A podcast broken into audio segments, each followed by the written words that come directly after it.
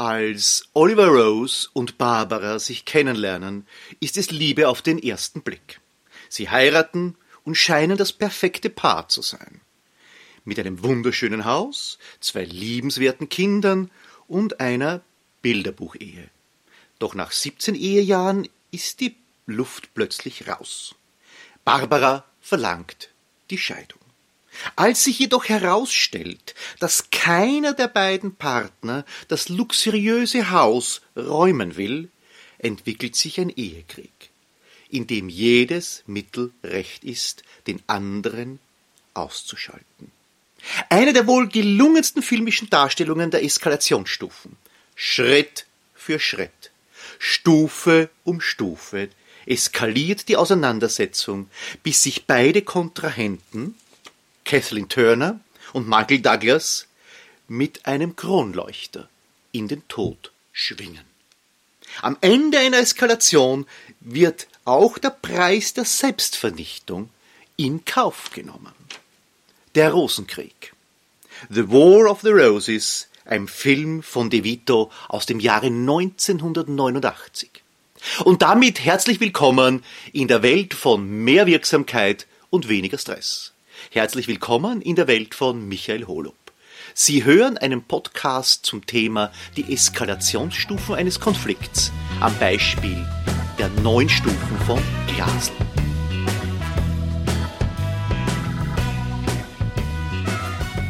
Friedrich Glasl ist Österreicher und Konfliktforscher. Er lebt meines Wissens derzeit in Salzburg und er hat diese neun Stufen entwickelt.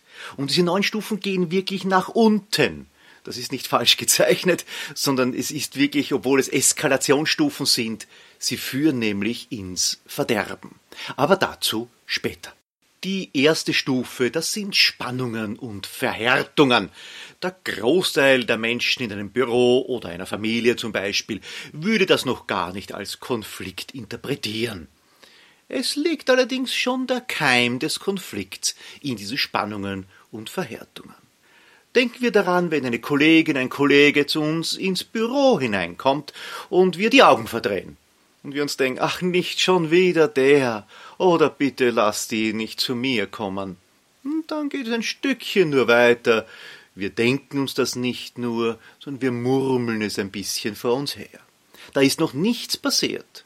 Aber es kann sehr schnell gehen.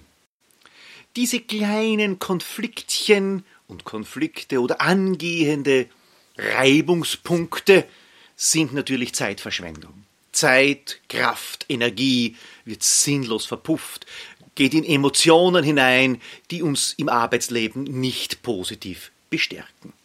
Somit ist auch klar, was dagegen zu tun ist. Ein Gespräch zu führen, manchmal gelingt es, manchmal nicht, aber es gibt eine Person, die daran sehr großes Interesse haben sollte, müsste, und das ist der jeweilige Vorgesetzte. Weil um die Performance, um die Gesamtwirksamkeit seiner Abteilung, ihrer Abteilung, geht es natürlich. Also welche Stimmung, welche Stimmungslage wird von Seiten des Vorgesetzten in seiner eigenen Abteilung gewünscht, forciert und was wird abgelehnt? Wo muss der Vorgesetzte einschreiten und sagen, so gehen wir nicht miteinander um? Hier gilt natürlich, wehret den Anfängern. Wenn sich die Konfliktsituation ein bisschen verschärft, dann haben wir Debatte und Polemik. Das ist die Überschrift der Stufe Nummer 2. Das kennen wir. Es wird natürlich noch immer über Sachthemen diskutiert. Na selbstverständlich. Es geht ja immer um die Sache und nicht um die Emotionen. Das stimmt natürlich nicht. Es geht nur um Emotionen. Die Sachen werden, die Sachthemen werden nur vorgeschoben. Und das sind dann diese unendlich langen Diskussionen, wo niemand seinen Standpunkt verlassen möchte. Und wenn das öfters vorkommt, dann wird die Gangart auch ein bisschen härter. Die Konfrontation wird kräftiger, die Wortwahl wird weniger fein. Und wir haben dann das erste Mal, wo jeder schon sagt, die beiden können nicht miteinander. Das ist so die Aussage dann in einem Team. Ui, die können gar nicht miteinander, wenn sie schon oft aneinander gekracht sind. Wie kann eine solche Situation behoben, abgeschwächt, aufgelöst, bereinigt werden? Nun, am leichtesten geht das in einem Meeting wenn der Moderator, der Meetingleiter oder auch der Vorgesetzte natürlich nicht durch hierarchischen Eingriff, sondern durch Moderationstechnik hier eingreift und solche endlosen Diskussionen zu einem Ende führt. Sozusagen die Standpunkte nochmals herausarbeitet, hier gibt es schöne Methoden dazu, um zu einem gemeinsamen Ergebnis zu kommen. Äh, dann werden die beiden Kontrahenten wahrscheinlich merken, dass es nicht sinnvoll war, auf dem eigenen Standpunkt sozusagen als vorgeschobenes Sachthema zu bleiben. Im Nachgang, dann im Vier-Augen-Gespräch oder Sechs-Augen-Gespräch, kann dann auch die Emotionalität bearbeitet werden. Ganz wichtig, je früher wir eingreifen, desto leichter lässt sich der Konflikt lösen. Die nächste Stufe heißt Taten statt Worte. Und sie ist ein ganz klein wenig irreführend, weil es geht noch nicht um körperliche Attacken, sondern es bleibt bei verbalen Attacken. Oder man möchte sogar sagen, bei nonverbalen Attacken. Es werden nämlich Taten gesetzt, die für den anderen sehr unangenehm sind. Also zum Beispiel Nichtinformation, Desinformation. Es wird jemand ganz einfach nicht zum Meeting eingeladen. Ach, das tut mir leid, ich habe dich bei der Meeting-Einladung total vergessen. Nein, das wird nicht mehr vorkommen. Aber er war nicht dabei beim Meeting. Oder es werden Tatsachen geschaffen, die nicht mehr zurückgenommen werden können. Also zum Beispiel auch vor Kunde. Wenn es also einen Konflikt gibt zwischen Verkaufsleiter und äh, Außendienstmitarbeiter und der Verkaufsleiter setzt hier Handlungen wo der Außendienstmitarbeiter nichts mehr machen kann. Das ist ein sehr perfider Zugang natürlich. Also es werden Taten gesetzt, es wird verbal oder eben nonverbal, sprich in der Nichtkommunikation, gearbeitet. In dieser Nichtkommunikation liegt ja auch das Problem dieser Eskalationsstufe bereits. Die beiden Kontrahenten reden nicht mehr miteinander oder versuchen das Gespräch auf ein Minimum zu beschränken und wenn es dann etwas mehr wird, kommen wiederum die Emotionen zutage und das Gespräch wird im Streit vielleicht sogar beendet. Also braucht es hier eines Eingriffs, eines Moderators zum Beispiel, natürlich auch sehr oft der Vorgesetzte, manchmal auch die Personalabteilung hier gefordert, manchmal hilft auch der Betriebsrat in dieser Ebene mit, eine neutrale Person, die von beiden Seiten anerkannt wird. Das kann natürlich bei Konflikten zwischen zwei Personen, die in unterschiedlichen Abteilungen sind, dann schon sehr große Spannweite ausmachen. Oder denken wir an Konzerne, wo es sogar in unterschiedlichen Ländern sein kann. Also diese dritte Stufe ist nicht zu unterschätzen, sie ist auch ein bisschen der Wendepunkt. Diese dritte Stufe wird als Wendepunkt verstanden. Und das nicht ohne Grund. Weil bis zur dritten Stufe, also inklusive der dritten Stufe, ist noch das Auflösen des Konflikts durch eine Win-Win-Situation möglich. Das heißt, beide Konfliktpartner können diesen Konflikt verlassen ohne Verlust ohne das Gesicht zu verlieren, ohne dass es einen Sieger und einen Verlierer gibt. Es sind unterschiedliche Maßnahmen notwendig, aber bis zur dritten Stufe ist es laut Glasl möglich, und das hat sich auch in der Praxis so gezeigt, dass es ohne Verlierer zu einem Ende, zu einem positiven Ende für beide Seiten kommen kann. Das geht natürlich nicht von selbst. Das heißt, in der ersten Stufe kann man es schon noch selbst machen, indem man ein Gespräch sucht. In der dritten Stufe geht es definitiv nicht mehr von selbst. Die beiden Konfliktpartner kommen nicht mehr ausreichend äh, emotionsunbelastet zusammen. Hier bedarf es einer externen Hilfestellung, aber nochmals gesagt, Win-Win ist möglich. Und deshalb ist es so wichtig, innerhalb der ersten drei Stufen einen allfälligen Konflikt zu erkennen und aktiv vom ersten Moment an zu beheben versuchen. Nicht jede Konfliktbehebung ist natürlich von Erfolg gekrönt, aber nicht behoben schwelt der Konflikt weiter und breitet sich weiter aus, und zu diesen Stufen kommen wir jetzt. Die vierte Stufe heißt Bilden von Koalitionen. Also Anhänger und Verbündete werden gesucht. Da würde man meinen, das ist eine sehr späte Stufe, das dauert sehr lange. Täuschen Sie sich bitte nicht. Aus meiner Erfahrung geschieht das verdammt schnell. Und denken Sie an solche Situationen, wo Sie manchmal sogar von einem Vorgesetzten eingeweiht wurden, was ein anderer Mitarbeiter falsch gemacht hat. Ganz ehrlich, das geht Sie gar nichts an. Das hat Ihr Vorgesetzter nicht zu erzählen. Aber was macht er oder sie? Er sucht Verbündete, nämlich in Ihnen. Er möchte Sie als Verbündeten gewinnen. In seinem Kampf gegen vielleicht einen anderen Mitarbeiter. Also hier gilt es sehr, ja, sehr aufmerksam zu sein, Obacht zu geben, was denn hier mit einem geschieht und lieber abzulehnen, sonst ist man mitten drinnen in einem unsäglichen Konflikt, der schon in der Stufe 4 ist. Das ist schon eine heftige Stufe. Hier gibt es keine Win-Win-Lösung mehr. Wenn diese Konfliktstufe Verbündete suchen, sich ausdehnt im Unternehmen, dann hat das Unternehmen gewaltige Kosten zu erwarten, die niemand in der Buchhaltung findet, die nicht in der Bilanz sichtbar sind. Das sind Opportunitätskosten. Und diese Opportunitätskosten können uns auch bewegen, aktiv zu werden in dieser Phase des Konflikts. Es ist natürlich auch eine Frage der Unternehmenskultur. Welche Unternehmenskultur möchte ich haben? Darf man das überhaupt machen? Darf ich das machen als Vorgesetzter vielleicht? Über einen Mitarbeiter mit einem anderen Mitarbeiter? Nein, darf ich nicht.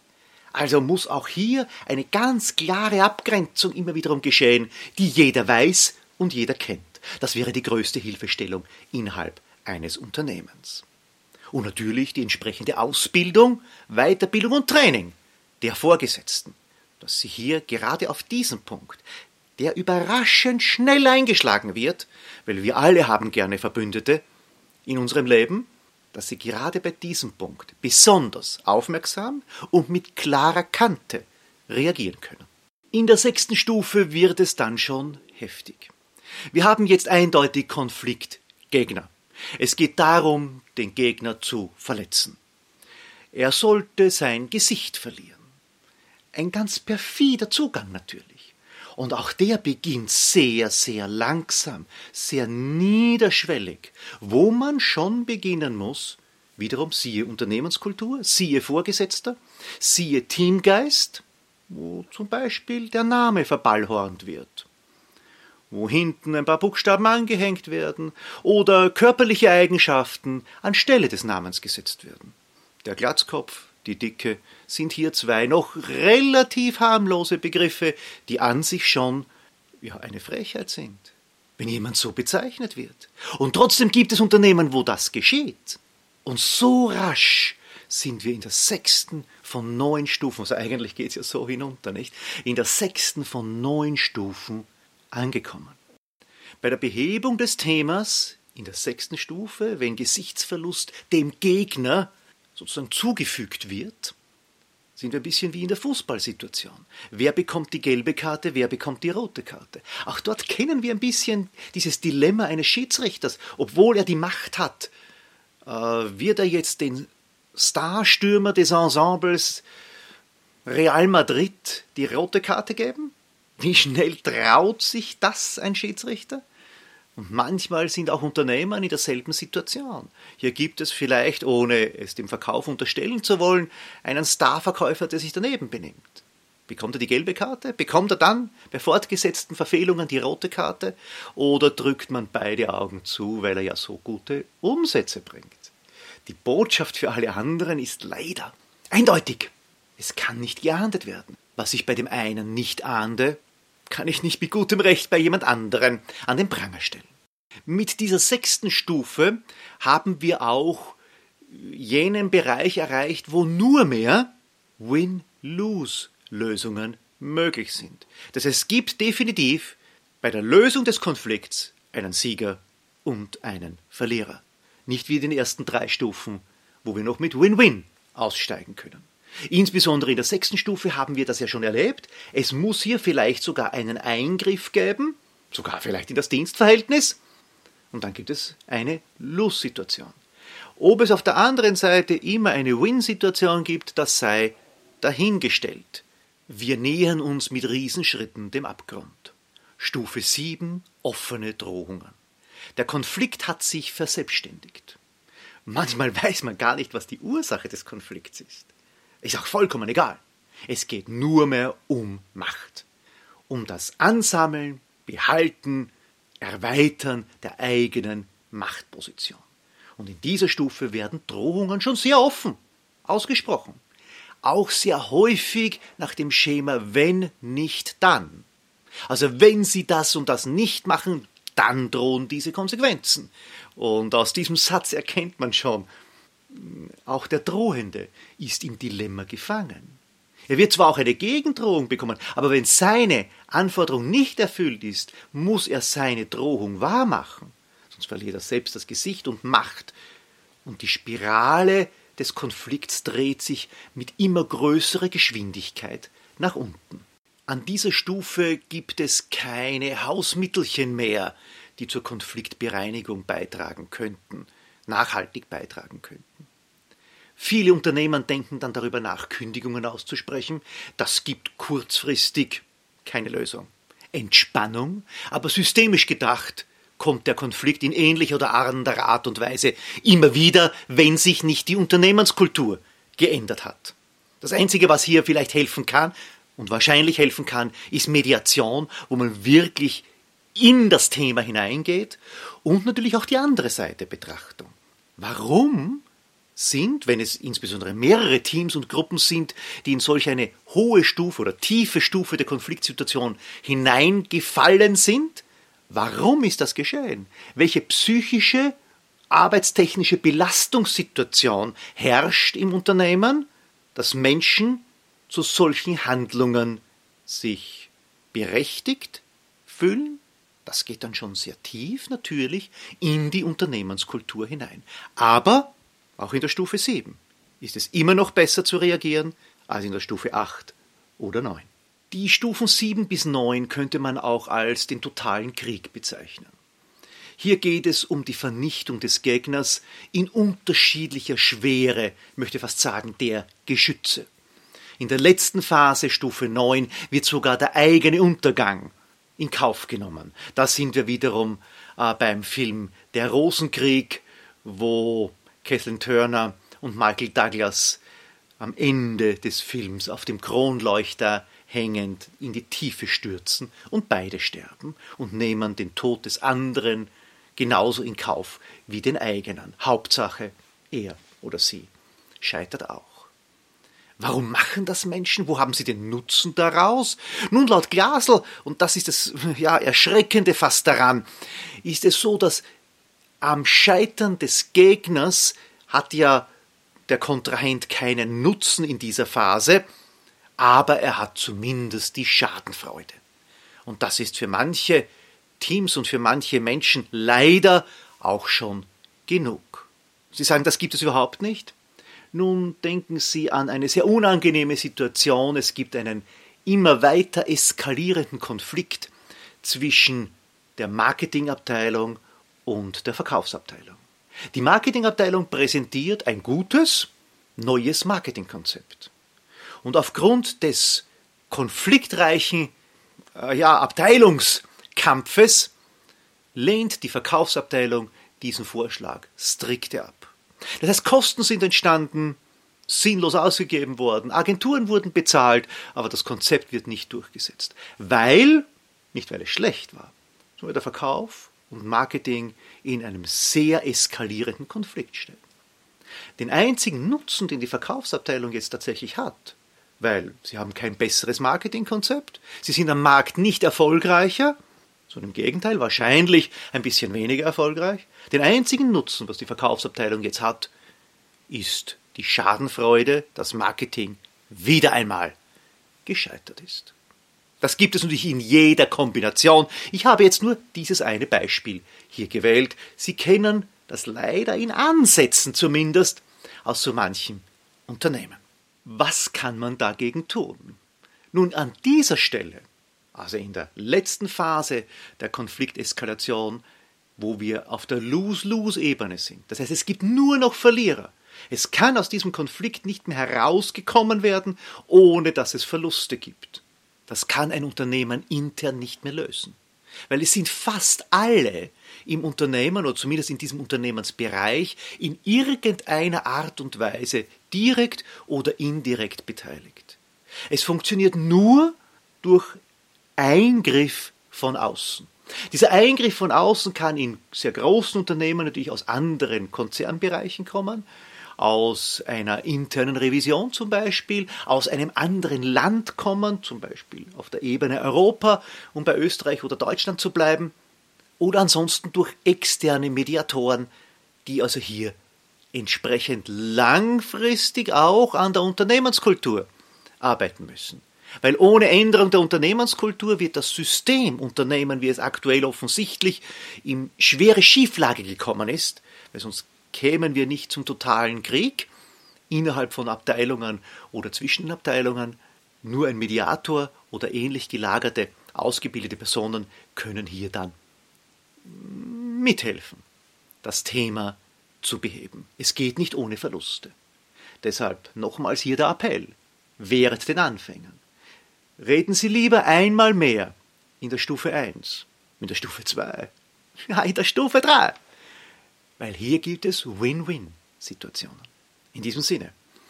Ja, viel Vergnügen mit den Eskalationsstufen. Also Vergnügen kann man hier ja nicht sagen, aber viel Wissen, das Sie sich aneignen und wenn Sie es auch unterhaltsam hören möchten, dann genießen Sie den Rosenkrieg. Ein hervorragender Film und Sie werden alle neun Stufen nach Glasl in diesem Film finden. Ich wünsche Ihnen alles Gute, ein wachsames Ohr und ein wachsames Auge, aufkeimenden Konflikten und ich hoffe, wir hören uns wieder beim nächsten Mal.